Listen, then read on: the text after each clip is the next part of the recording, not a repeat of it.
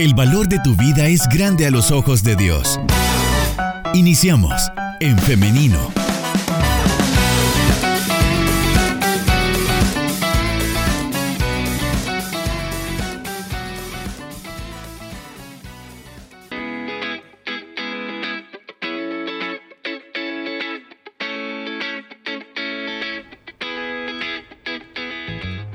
Estamos en vivo en En Femenino SB cuando son las 9 de la mañana con 54 minutos, así que damos la bienvenida a quienes se están conectando a través de esta plataforma. También quiero saludar a quienes desde ya nos están escribiendo respecto al tema a nuestro WhatsApp 78569496. Continúe participando y si tiene alguna pregunta, pues por ahí la puede hacer llegar y con todo gusto vamos a estarla eh, respondiendo junto al doctor, a quien por cierto ya tenemos también listo para dar inicio con esta entrevista. Adelante, doctor Moisés Figueroa, ¿cómo está? Muy buenos días, es un gusto saludarles, agradeciéndoles esta oportunidad de podernos eh, entrevistar, de podernos aquí compartir y disfrutar pues, de este momento, de este clima agradable, pero lo importante es ampliar un poco los conocimientos y poder también así pues educar y poder informar así a toda la población del tema que vamos a compartir en esta mañana. Muy bien, el doctor nos acompaña desde Santa Ana. Doctor, ¿cómo está eh, el clima allá? ¿También un poquito nublado como acá? Sí, sí, la verdad está fresco, nublado. Eh, llovió temprano en la mañana, pero ahorita estamos ahí un poco nublados. Muy bien. Y bueno, antes de iniciar con la entrevista, quisiéramos que eh, tener una como actualización de cómo va todo el proceso con este viaje misionero del que hablábamos hace algunas semanas. Sí, gracias por la oportunidad. Estamos ya haciendo los preparativos ya para salir. Estamos ya con toda la disposición, con toda la motivación y con todo el compromiso y ya pues estamos ya pronto para salir en, un par de semanas. Este sábado vamos a tener una actividad de una cena misionera. Así que bueno, con eso ya vamos culminando, terminando lo que es el proceso de preparación de, esta, de este proyecto misionero que vamos para Níger, África para poder rescatar niños con desnutrición severa, para poder hacer atención en salud, también para compartir el Evangelio a esta nación que con mucha necesidad pues esperan mucho de las buenas nuevas de salvación. Amén, qué bueno entonces que ya pronto, eh, bueno, va a partir del país hacia África, este país que nos menciona y esperamos en Dios que todo salga mejor de lo que se espera, doctor. Amén, amén, así es. Así esperamos las oraciones en apoyo para tener cobertura, para que todo se pueda desarrollar bajo la bendición del Señor y bajo su protección también. Muy bien. Y bien, ahora sí, vamos a dar inicio con el tema para esta mañana. Hoy vamos a estar hablando acerca de la desnutrición infantil. Y quiero compartir con ustedes algunos datos. El Programa Mundial de la Salud indicó que El Salvador se encuentra en una situación preocupante de alimentación entre su población, ya que uno de cada seis niños presentan desnutrición crónica. Ahora, doctor, técnicamente, ¿cómo podríamos describir la desnutrición infantil? La desnutrición en niños, esto podemos definirlo, podemos expresarlo como si se trata como una enfermedad que es multicausal, en los cuales puede traer muchas consecuencias dañinas, que si esta no se recupera a tiempo, pues esto puede ser tan fatal de llevar a los niños hasta la muerte. Esto es algo que sí se produce una enfermedad en el cual daña muchos órganos, muchos sistemas, muchos aparatos y tejidos y altera mucho el funcionamiento en los niños y en su desarrollo principalmente y que esto es algo que afecta principalmente la salud y que puede llevar al niño hasta la muerte. Okay. Eh, directamente cómo afecta la desnutrición en el desarrollo de los niños. Bueno, cuando hablamos de la afección de la desnutrición, esto ha sido establecido con estudios que afecta pues prácticamente todos los órganos o sistemas. Desde que comenzamos con el cerebro, el niño está en este momento desarrollando uniones, conexiones cerebrales, desarrollo de algunas sustancias que ayudan para el desarrollo físico, intelectual, el desarrollo emocional, el desarrollo cognitivo, el desarrollo de los sentidos. Entonces, solo hablar del cerebro, pues pasaríamos aquí una hora hablando de los daños o de los efectos que puede producir la desnutrición. también en los sentidos, en los órganos, a nivel del corazón, afecta mucho la desnutrición, a nivel de las hormonas, las glándulas también, en tejido también en tejido digestivo, lo que es que el niño no pueda absorber adecuadamente los nutrientes, a nivel de metabolismo también, que está muy afectado, que el niño no está recibiendo las cantidades suficientes de aportes energéticos y que esto afecta principalmente lo que es el crecimiento y el desarrollo del niño.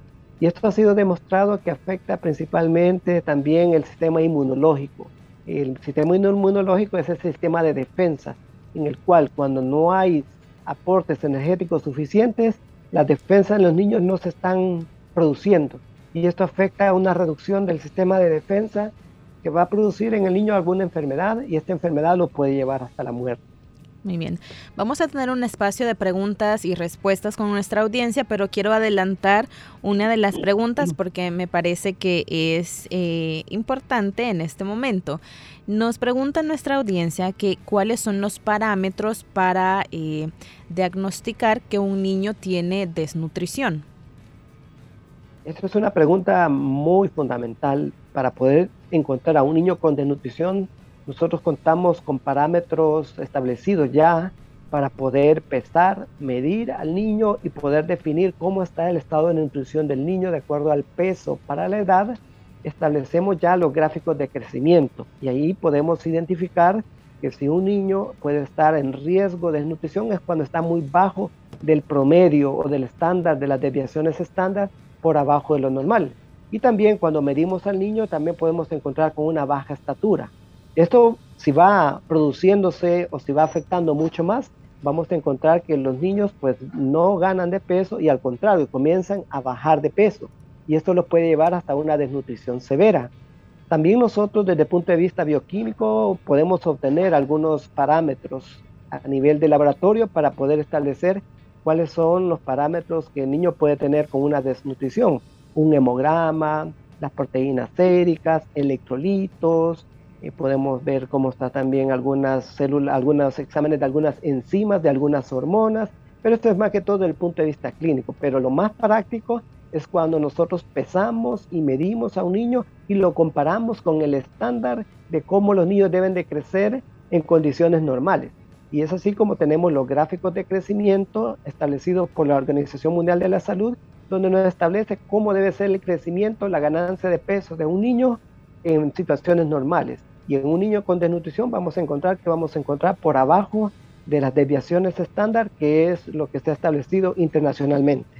Doctor, ¿y cuáles son estas, no sé si lo tiene eh, el dato a la mano, cuáles son estas eh, medidas o esta, eh, el peso ideal o adecuado para las distintas edades? Por ejemplo, de un bebé de ciertos meses, de un niño preescolar y todas estas etapas.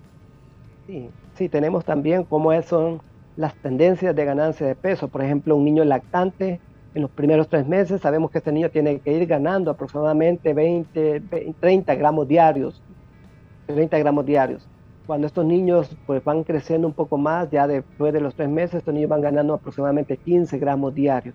Lo que tenemos algunos parámetros es como sabemos cómo el niño tiene que ir ganando de peso para poder duplicar el peso con el que nace aproximadamente ahí por los cuatro o seis meses el niño tiene que triplicar el peso con el que nace ahí promedio al año de vida y así también lo que es la ganancia, tanto en su estatura como va el crecimiento y también cómo va el crecimiento del cerebro cuando nosotros medimos la circunferencia del cráneo, que es un parámetro importante para determinar cómo va creciendo el cerebro.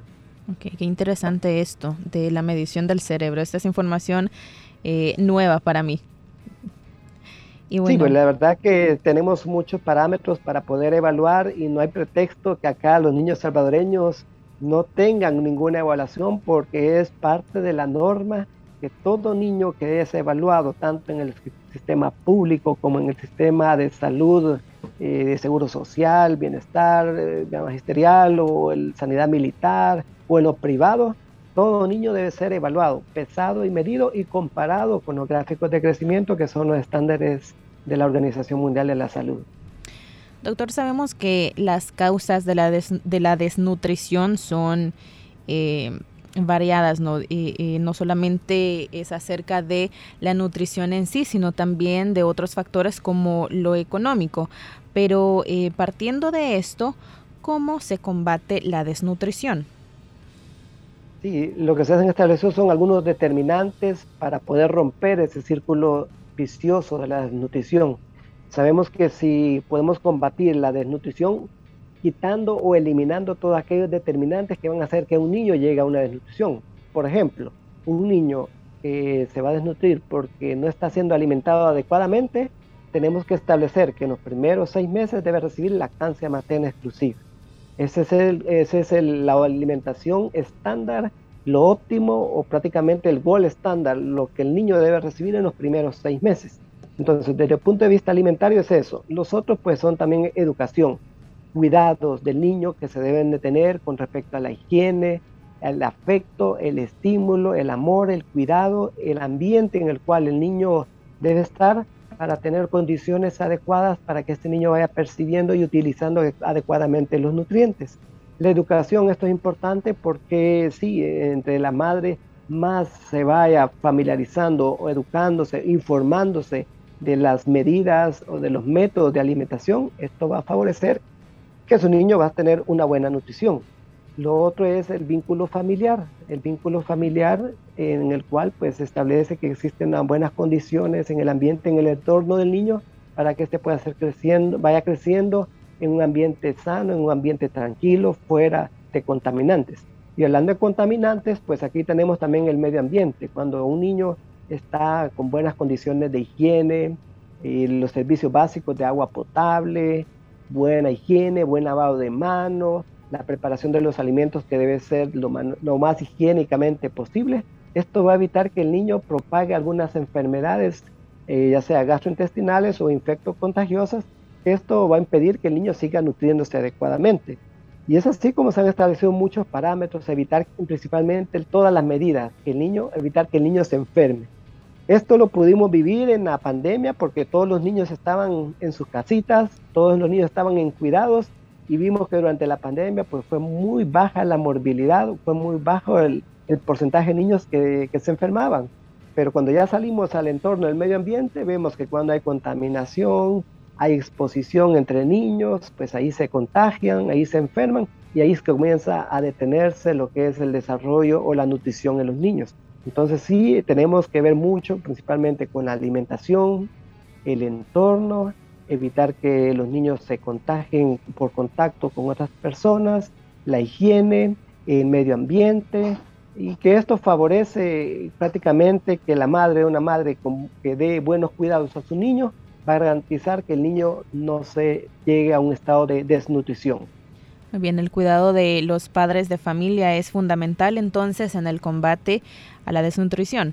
Ahora también hablando de la pandemia, quiero compartir otros datos con ustedes y es que el informe El estado de la inseguridad alimentaria y nutrición en el mundo revela que entre el 2019 y 2021 más salvadoreños se enfrentaron a problemas para conseguir los alimentos que les permitan su desarrollo pleno, esto en consecuencia directa con la pandemia del COVID-19, pero además en nuestro país gran parte de la población vive en condiciones de escasos recursos económicos, lo cual significa que muchas familias no tienen eh, pues los recursos, valga la redundancia, suficientes para alimentarse bien. Doctor, en este contexto, ¿cómo podemos hablar de tener una alimentación nutritiva? sobre todo para los niños. Sí, este es un concepto bastante innovador en el cual pues muchas veces pensamos nosotros que el factor económico es determinante. Sin embargo, lo que se está demostrando actualmente es que si las familias pudieran producir sus propios alimentos, esto garantizaría pues que haya una seguridad alimentaria. Sabemos que los alimentos, el costo va aumentando cada día más. Entonces, ¿qué es lo que debemos de hacer? Entonces, debemos de producir nuestros propios alimentos. ¿Qué podemos hacer? Tener un huerto, tener ya sea poner cosechas, tener frutas, hortalizas, vegetales y poder producir lo que nosotros consumimos y que esto es fundamental para poder evitar el gasto excesivo de la, compra de los alimentos. Eso es por un lado, que nosotros pudiéramos aprender a producir nuestros propios alimentos. Esto es, esto es algo que también debemos de, tomarlo en cuenta Y lo otro es pues saber priorizar, saber priorizar. Eh, por ejemplo, si yo voy a, comprar algo que no es útil, que no es necesario, entonces no voy a estar gastando el dinero, sino que lo voy a utilizar en lo más necesario, que es principalmente un presupuesto para garantizar la alimentación de mi familia. Entonces esto es algo también de, de prioridades en el cual nosotros podemos adquirir ya sea mediante un trabajo el salario y que el salario vaya destinado principalmente a cubrir las necesidades eh, nutricionales de nuestra familia. Acá, doctor, entonces se vuelve fundamental tener un plan financiero, económico, con lo que tengamos, con los recursos que tengamos, ¿no? Y también eh, saber priorizar, como usted decía. Yo recuerdo ahora eh, algo que escuchaba en alguna ocasión acerca de cuánto se gasta, por ejemplo, en comprar todos los días. Hay familias, hay personas que lo hacen casi eh, religiosamente, que todos los días, al mediodía, se compran una bebida eh, gaseosa y esto pues tiene un costo, ¿no? Que al final, si usted suma todo esto en la semana, va a ver que tal vez podría sustituir este dinero que está gastando en esta bebida en algo mucho más nutritivo como alguna verdura, alguna fruta o algún otro alimento que pueda ser pues beneficioso para su salud y para la de sus hijos también. Eh, doctor, yo quisiera que ahora nos comentara cómo se arma un plan de alimentación nutritivo. Sí, en, ese mismo contexto que usted está mencionando, pues debemos de nosotros buscar cuáles son los alimentos nutritivos que están a nuestro alcance. Porque, por ejemplo, en la zona costera, ¿cuál va a ser el alimento que más abundantemente ellos cuentan? A ver, ¿me puede responder usted cuáles son los alimentos en la costa, los alimentos con los que más cuenta esa población? Pues todo lo que sea eh, marítimo, todos los mariscos, el pescado y todos estos. Exactamente, entonces ahí no vamos a estar nosotros incorporando alimentos que no se producen en la zona costera, entonces ahí vamos a utilizar esos alimentos. Por ejemplo, si las personas viven en el área rural, poder pues eh, incentivar que las personas produzcan sus alimentos en forma de hortalizas, eh, principalmente alimentos que sean nutritivos. ¿Qué podemos hacer? Lo que es el huevo. El huevo es un alimento completo y el huevo es un alimento sumamente disponible para toda la población salvadoreña.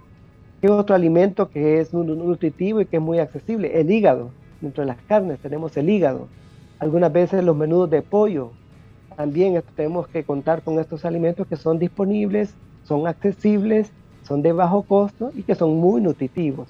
Y es, aquí, es así donde nosotros podemos ir variando de un alimento a otro para poder ir seleccionando aquellos alimentos que sean disponibles, pero que tengan un alto valor nutritivo y que esto pues pueda alcanzar o pueda reunir todos los, requerimientos nutricionales para el niño. Claro. Y ahora, doctor, respecto a las vitaminas, ¿las vitaminas ayudan o podrían ayudar a los niños a evitar eh, la desnutrición? Así es. Una de las medidas fundamentales para poder prevenir la desnutrición es la suplementación con vitaminas y micronutrientes. Y aquí pues estamos hablando principalmente del hierro, vitamina A, vitamina C, vitamina B y vitamina D. Cuando, hablamos de la vitamina A, pues claro, aquí lo tenemos nosotros de los carotenoides, que donde tenemos la zanahoria, tenemos también los cítricos, tenemos aquí la calabaza, tenemos alimentos accesibles que podemos utilizar que reúnen los, las necesidades de vitamina A. Y algo también fundamental es que en nuestro país existe una ley de fortificar el azúcar con vitamina A.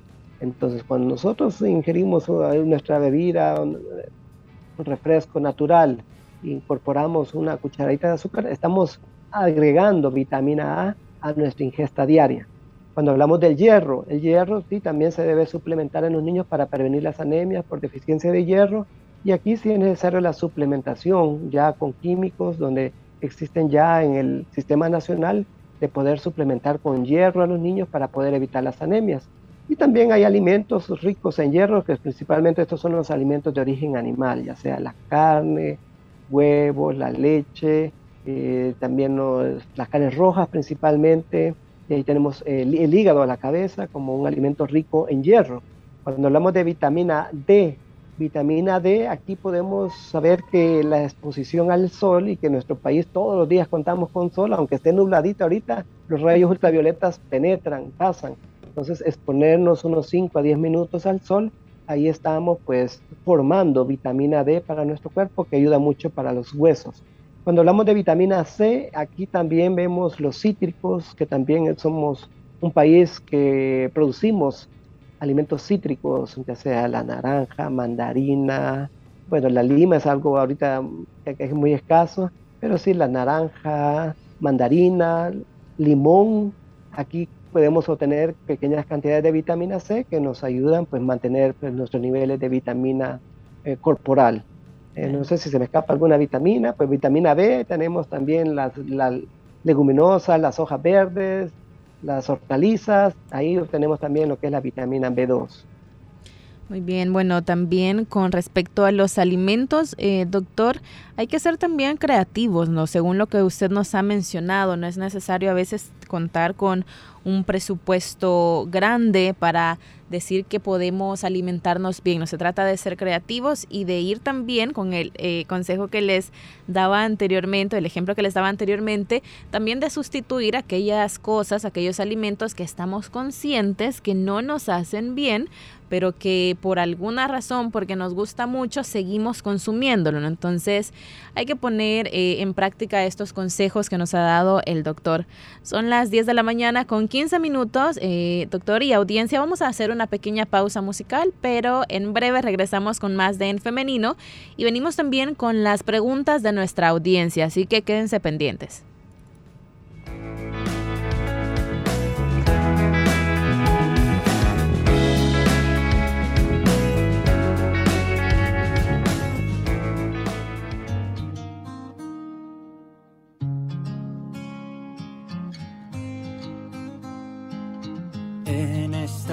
De confusión, cuando reina en nuestro mundo el error.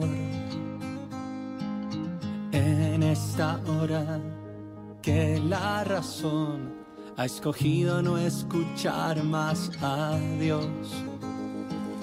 En esta hora que es tan normal llamar mal al bien y al bien mal llamar mal al bien y al bien mal. Danos sabor a evangelio, sabor de pan verdadero.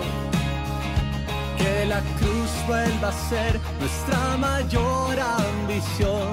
Danos sabor a tu reino, Señor.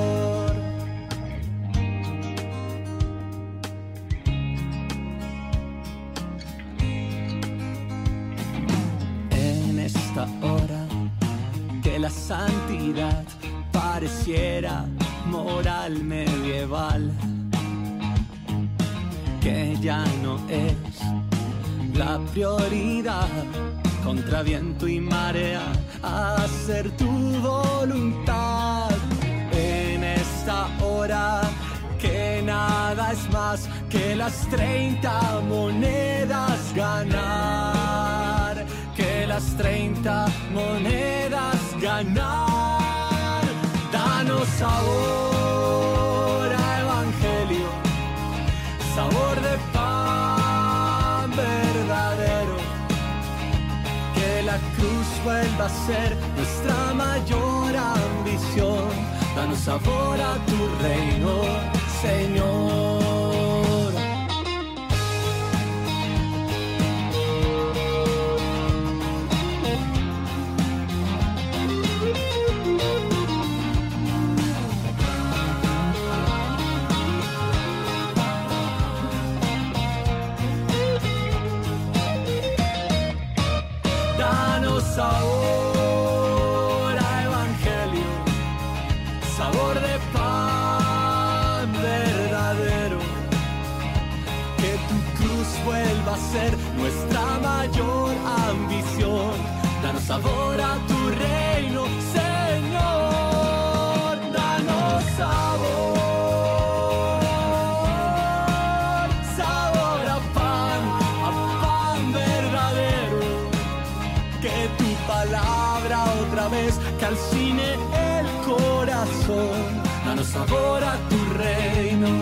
Sabor a tu reino, danos sabor tu reino, Señor.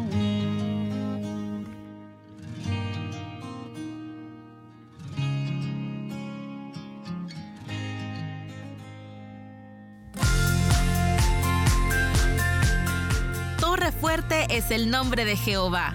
A él correrá el justo y será levantado.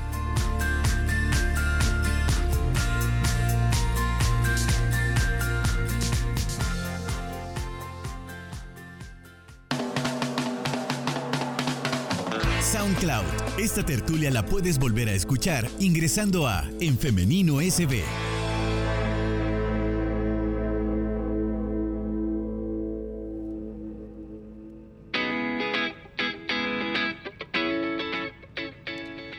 Aproximadamente a eso de las 11 de la mañana usted puede encontrar esta entrevista en nuestra plataforma en SoundCloud y también en nuestra página en Facebook en Femenino SV, porque por ahí estamos compartiendo el link de la entrevista. Así que si usted no la ha escuchado completa o quiere recordarse de algo que escuchó al principio, pues puede estar pendiente y buscarnos en nuestra página de Facebook. Son las 10 de la mañana con 20 minutos, estamos de regreso con más de En Femenino y esta entrevista en la que hemos estado hablando acerca de la desnutrición infantil con el doctor Moisés Figueroa, a quien le damos la bienvenida nuevamente. Adelante, doctor. Bueno, muchas gracias. La verdad que este tema es bastante de actualización, es bastante real, es algo que lo estamos viviendo y es algo que estamos experimentando. Muchos niños estamos eh, ingresando en el servicio de los hospitales a consecuencia de la desnutrición ya que esto pues puede producir muchas enfermedades, muchas lesiones y sí estamos encontrando pues un, grupo de niños con desnutrición, ya sea porque hay deficiencia de, estos nutrientes o porque existen algunas enfermedades que impiden que estos niños utilicen adecuadamente los nutrientes y estas enfermedades los lleva hacia la desnutrición. Así que felicitarles por el tema que escogieron y bueno, estamos a la disposición para poder escuchar algunas preguntas o poder también seguir conversando de este tema. Claro. Doctor, ¿cuáles son estas patologías que, que nos menciona que podrían llevar a un niño a la desnutrición? Sí, cuando un niño nace con algunas enfermedades neurológicas, algunas malformaciones, cuando el niño nace con alguna enfermedad del corazón, cuando hay niños que nacen con algunas enfermedades genéticas, cuando los niños pasan por procesos diarreicos prolongados o crónicos y que no absorben lo que están ingiriendo, pues esto se llama un síndrome de, mala absorción. Tenemos niños con parálisis cerebral también, niños con, ah, con síndromes convulsivos, niños que también tienen algunas patologías eh, dentro del útero que se contagian y producen algunas enfermedades, ya sea infecciosas, que también ya nacen con algunas enfermedades eh, cerebrales que les puede dañar su, el crecimiento de sus órganos. Y estos niños pues sí tienen ya una enfermedad de base que hace que los nutrientes no se puedan aprovechar de una manera adecuada. Muy bien, vamos ahora con las preguntas de nuestra audiencia, pero antes quiero saludar a quienes nos están escribiendo a través de nuestro Facebook Live. Saludos para Daisy García Funes y para Silvia Chinchilla, que están pendientes de esta entrevista a través del el Facebook Live también. Ahora, eh, saludar a las personas que nos están mandando sus preguntas a nuestro WhatsApp 78569496. Nos dicen por acá, en el caso de gemelos, doctor, las gráficas que manejan para el crecimiento serían las mismas que usan para cuando solo es un bebé. Así es, así es. El niño gemelo, una vez nace de término, de tiempo, como decimos eh, en términos popular, el niño puede crecer en condiciones similares. Tenemos, eh, hemos tenido acá un par de gemelitos que sí los estuvimos recuperando de un estado de desnutrición porque la situación con estos niños es que la madre al verse que, quizás no era mucha productora de leche humana, comenzó a darle atolitos a los niños y vimos que esos niños pues, terminaron en un estado de desnutrición. Eh, a esta madre pues comenzamos a educarla, la ingresamos, bueno, uno de estos niños llegó muy grave al hospital, y comenzamos a aconsejarla, comenzamos a empoderar a la madre con respecto a la lactancia materna la técnica correcta de lactancia materna y en corto tiempo pudimos demostrarlo que estos niños comenzaron a recuperarse y estos niños salieron de la desnutrición y estos niños pues se pudieron crecer, ganar de peso adecuadamente con una buena nutrición. Bien, la siguiente pregunta dice así. Em, yo tengo un bebé de nueve meses y cuando ella tenía dos meses le dio una bacteria en las vías urinarias y dejó de tomar su pacha. Esto hizo que yo que dejara de subir de peso y de talla. La llevé al médico, pero no hicieron nada, ya que vieron que no subía de peso, pero no había nada fuera de lo normal. Hicieron exámenes y pues ahí salió con esta infección. Eh, los médicos dijeron que era algo muy fuerte y que iba a costar que ella se recuperara. Ahora tiene nueve meses, pero no veo mejoría. Y una doctora me dijo que estaba desnutrida. Sin embargo, le hago exámenes y sale bien, pero la bebé no come y no sé qué hacer. ¿Qué podría hacer en este caso, doctor? Y también nos pregunta si es prudente que le dé algún suplemento alimenticio. Nos menciona una marca bastante famosa en esto de los suplementos. Bueno, con los niños esto es importante llevar periódicamente a los controles para estar verificando cómo va esa ganancia de peso. Si no va la ganancia de peso, aquí hay que evaluar lo que se llama el patrón de la conducta alimentaria del niño, porque tenemos, estamos, este es un tema que voy a, exponer dentro de poco, el, el, 1 de octubre, para el Día del Niño. Voy a exponer este tema de los trastornos de conducta alimentaria. Hay niños que no comen, hay niños que no toleran, hay niños que vomitan, hay niños que tienen fobia o, miedo a los alimentos. Entonces, este es un grupo de niños especiales también que estamos viendo y que puede ser que el niño tenga algún trastorno que le impide estar ingiriendo completamente sus, sus nutrientes o su cantidad que él debe estar recibiendo a diario. Por lo tanto, es importante establecer, ver cómo es el patrón de alimentario de este niño poder ver también el hecho de que ya no tenga ningún proceso infeccioso, ya sea de las vías urinarias o gastrointestinal, y poder pues eh, educar muy bien aquí a la madre para que pueda tener un estímulo, un vínculo entre madre e hijo, para que ese niño pueda tener un entorno adecuado y él pueda aceptar los alimentos y podamos ir aumentando así la ingesta alimentaria para que este niño se vaya recuperando. Cuando hablamos de los suplementos, pues estos no están recomendados eh, antes del año de vida, sino que esto está recomendado después del año de vida. Cuando hablamos de este suplemento que ya es muy famoso, que ya todos ya lo tenemos en la mente ahí, cuál es ese suplemento, pero este está indicado para niños después del año de vida, no antes, no antes. Es, es importante esto porque aquí tenemos que ver mucho la función de los riñones de los niños. Si nosotros aumentamos la osmolaridad de los alimentos en los niños, estamos afectando la función de los riñones y entonces estos suplementos tienen una alta osmolaridad. Y es así como también nosotros somos muy precavidos, muy cautelosos al poder pues utilizar los, los suplementos y preferiblemente pues comenzamos con alimentación complementaria para poder nutrir y recuperar a estos niños. Doctor, sumamente importante lo que acaba de mencionar porque eh, con este suplemento en específico yo he escuchado en muchas ocasiones que se recomienda sin tener una eh, receta médica o bajo sin ninguna supervisión médica, ¿no? Que dicen es que le cayó bien al vecino, es que le cayó bien a tal familiar, sin embargo, pues no se toma simplemente porque sí, ¿no? Hay condiciones, hay indicaciones precisas para poderlos utilizar y sabemos que sí, eh, pues se pueden utilizar. Nosotros en el hospital contamos con ese suplemento, pero en, en situaciones especiales es que se va a utilizar. Muy bien.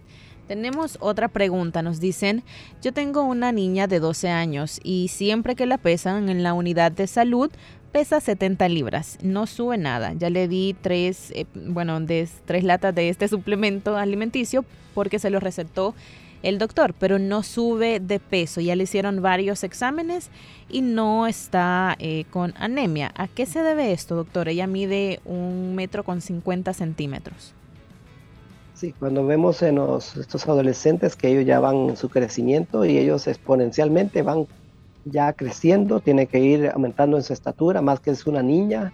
Ahora con el peso, pues sí, hay que, hay que evaluar constantemente, periódicamente, hacerle exámenes para ver si no hay alguna infección gastrointestinal que le impida absorber estos nutrientes Y cuando hablamos del suplemento, pues aquí sí estaría indicado, pero cuando hemos descartado que no existe alguna enfermedad que no le está impidiendo a ella que utilice estos nutrientes o este suplemento. Por lo tanto, sí es necesario que consulte, que sean todos los análisis de laboratorio para poder estar seguros que no hay ningún proceso infeccioso y poder establecer un buen plan alimentario para que ese niño pueda irse recuperando y que ese niño logre ganar de peso lo que tenga que lograr. Recordemos que a esta edad, pues sí, establecemos el índice de masa corporal, que es el peso entre la estatura, y podemos definir en cuánto está el, índice de masa corporal. Entonces, utilizando estos gráficos de crecimiento, podemos establecer en qué estado nutricional se encuentra este niño para poder definir si se encuentra en una desnutrición o si está en un estado normal y que este niño, pues en un, en un periodo ya corto, va a comenzar a presentar su apetito para ir recuperando o teniendo su ganancia óptima de peso. Recordemos que en los adolescentes estamos viendo mucho sobrepeso y obesidad y algunas veces pensamos que esos son los niños normales. Y cuando vemos a un niño delgado, de una constitución fina y que está con buen peso, buen índice de masa corporal, pensamos que es el niño desnutrido. Entonces aquí es donde, donde muchas veces estigmatizamos a un niño como desnutrido y, y es el niño normal. Entonces es importante que en el gráfico de crecimiento puedan verificar cómo está el índice de masa corporal. Tenemos espacio para una última pregunta y nos dicen, tengo un bebé de un año, ¿qué le podría dar de comer por las mañanas? El niño ya de un año ya podemos incorporar lo que él puede comer, el huevo, podemos eh, darle frijolitos molidos, podemos utilizar la crema también, podemos variarle a este niño que otro día pudiera eh, consumir también ya sea un cereal con leche, poder consumir frutas también en el desayuno. Podemos ir variando que el otro día puede comer, digamos, plátano frito con frijolitos molidos. Y ahí vamos variando, vamos variando de los alimentos que vamos a utilizar en la mañana y que después son nutritivos y que nosotros como también como adultos podemos ingerir esos alimentos y prepararlos también para, para el niño. Muy bien, eh, audiencia y doctor, hemos llegado al final de esta entrevista. Sin embargo, queremos agradecerle, doctor Moisés Figueroa, por habernos acompañado en esta mañana y estar contestando a nuestras preguntas con mucha eh, disposición, de manera muy clara y con mucho respeto. Sí, la verdad que eso es algo importante, la educación nutricional, que podamos todos tener conocimiento de lo que nosotros podemos producir, adquirir y podemos también compartir a los niños para evitar que ellos lleguen a una desnutrición y pues evitar que ellos pues sufran todas esas consecuencias. Así que el mensaje final es que con una buena educación, con buenas prácticas alimentarias, con buenas prácticas de manipulación de los alimentos, nosotros podemos garantizar una buena nutrición para nuestros niños y sabemos que el impacto de la nutrición tiene mucho que ver tanto a corto como a largo plazo, dependiendo de cómo nosotros queremos que nuestros hijos sean, eso depende mucho de la nutrición. Claro, y no solamente esto es algo que afecte a la familia, bueno, al niño mismo, a la familia, sino también es algo que impacta a nivel social. Así que, doctor, le agradecemos mucho por habernos acompañado y estar pues educándonos respecto a este tema. Le deseamos que tenga un feliz día. Amén. Gracias igualmente. Feliz día para todos. Gracias. Bendiciones. Bendiciones. Y ahora también yo quiero agradecer a nuestra audiencia porque siempre están participando, están pendientes de nuestro programa. Hemos llegado hasta acá, pero quiero hacerle la invitación para que el día de mañana nos encontremos nuevamente en este espacio. Siempre a las 9.30 en punto es su cita a través del 100.5 FM y también a través de nuestro Facebook Live en Femenino SV con un nuevo programa de En Femenino. Nos vemos y nos escuchamos hasta mañana. Que Dios le bendiga.